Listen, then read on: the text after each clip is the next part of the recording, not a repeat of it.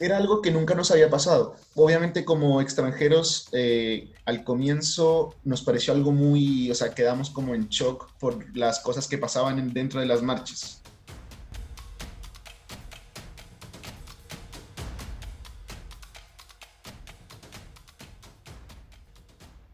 Santiago Trejo es un chico de Colombia que llegó muy pequeño a Chile junto a su familia en busca de mejores oportunidades para sus vidas. Así, se ha enfrentado a una realidad distinta a la esperada, una realidad que mostraba que Chile no era el país estable que ellos pensaban.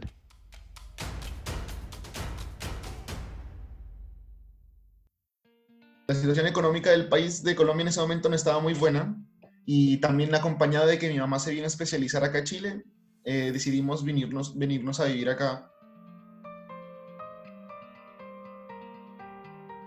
Chile siempre ha sido como un país que en los otros países se ha visto como un país muy estable económicamente y agradable de visitar. O sea, gracias a Dios siempre como que hubo una buena oportunidad de trabajo debido a que mis dos padres son como profesionales. Y ahora soy, estoy estudiando odontología eh, acá en Chile, en la Universidad del Desarrollo. Obviamente uno siempre extraña a todos los familiares porque acá uno cuando se viene viene a vivir solo, pero creo que sí ha cumplido todas las expectativas como necesarias, como también eso explica que por qué ya nos hemos quedado de acá siempre y no, no surgió la idea ni siquiera de devolvernos.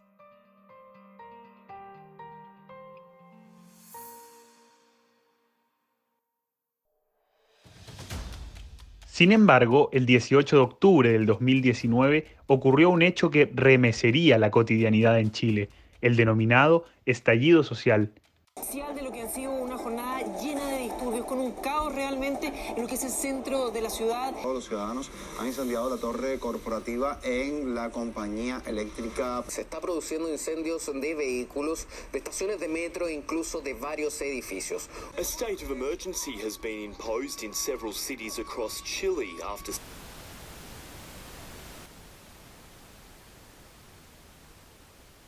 con el estallido social, creo que la situación obviamente económica cambió mucho por el simple hecho de que muchas personas como perdieron su trabajo y eh, obviamente las únicas personas que podían trabajar eran los médicos, áreas de la salud y ciertos otros como empleos.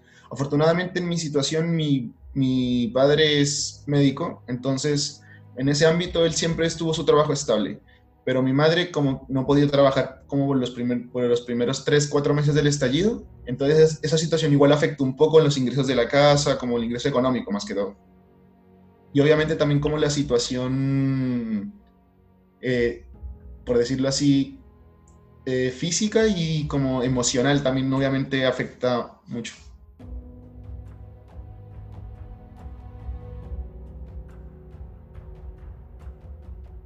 al comienzo estaba un poco alejado porque no estaba muy bien informado, pero después cuando me fui informando de a poco, se notaba claramente como el descontento social de, la, de los chilenos y de las personas que vivían acá como por parte del Estado, porque eh, como que el Estado no veía mucho el interés de ellos, sino que veía más el interés de sus cosas, de sus, de sus sustentos privados, por decirlo así, entonces, obviamente la cantidad de gente que salía a marchar, como todas las revueltas que hubieron, todas las marchas, las protestas, dieron a entender como que el país de verdad necesita, o sea, que la mayoría de gente no estaba apoyando el sistema en el que estaba como el país.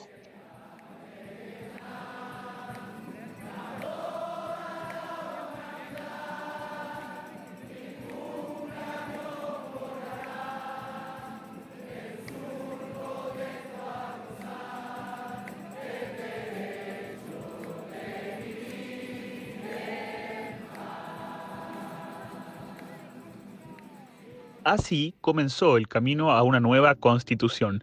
Luego de que ganara el apruebo en el plebiscito del 2020, Santiago reflexionó sobre la importancia del proceso constituyente y el tema de la migración.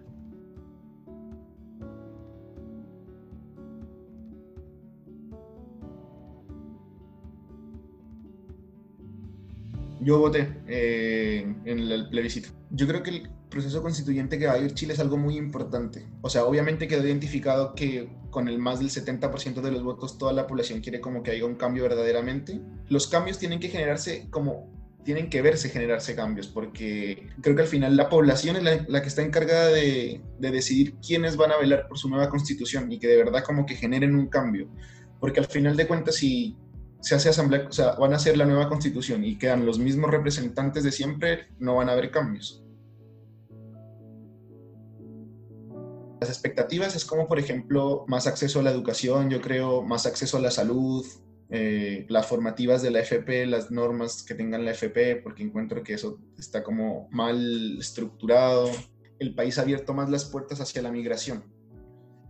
Creo que es algo bueno, pero en parte también, o sea, es algo bueno en el sentido de que la gente venga a buscar su oportunidad, como Obviamente la pobreza puede aumentar porque gente no, va a tener trabajo. Obviamente se ven muchos casos de acá que los extranjeros vienen con títulos profesionales y les toca trabajar, no sé, de meseros en una tienda.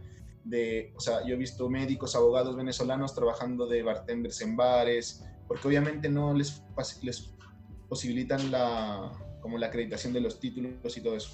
Ellos también viven acá, ellos también se rigen por la constitución, ellos al vivir acá tienen que aceptar lo que el país declare. Y haciendo parte como de la nueva constitución, como que también aportarían un poquito más al país, o sea, no solo, como no solo por el hecho de estar aquí como y ya, sino como estar aquí y aportar en algo al menos, porque obviamente entre más gente para votar o más gente que pueda aportar, el, el cambio va, va a ser más grande, según yo.